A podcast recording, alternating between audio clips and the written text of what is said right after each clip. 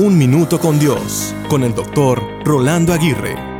Por ahí dicen que la libertad nunca es dada, se gana. El gran filósofo Aristóteles dijo, el que ha superado sus miedos será verdaderamente libre. La palabra de Dios dice, y conoceréis la verdad, y la verdad os hará libres. El hombre es verdaderamente libre cuando decide serlo a través de Jesús. En cierta instancia, la libertad es dada por el sacrificio de Jesús y se gana a través de la fe en él.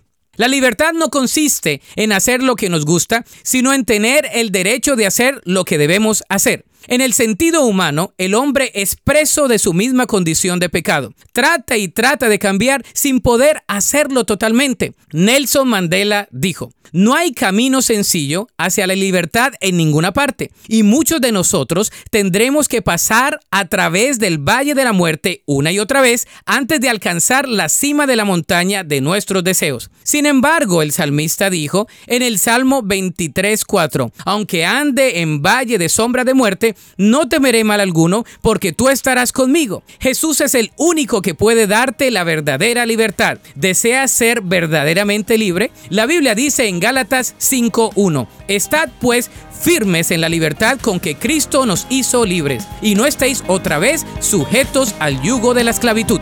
Para escuchar episodios anteriores, visita unminutocondios.org.